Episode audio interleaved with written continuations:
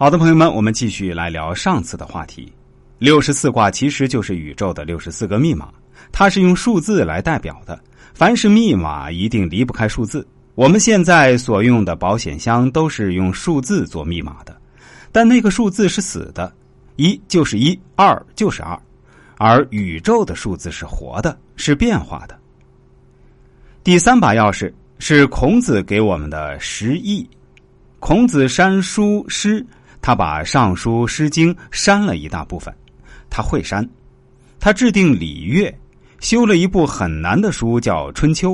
但是他看到《易经》却是很恭敬的赞美。《周易》成书以后，很少人想动他的一个字，都动不了。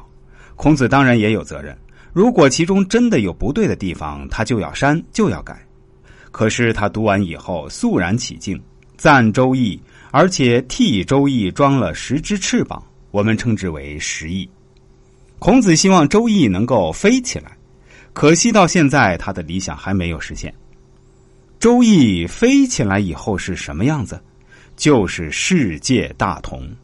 实际上，地球村就是世界大同，世界大同就是地球村，这是大趋势。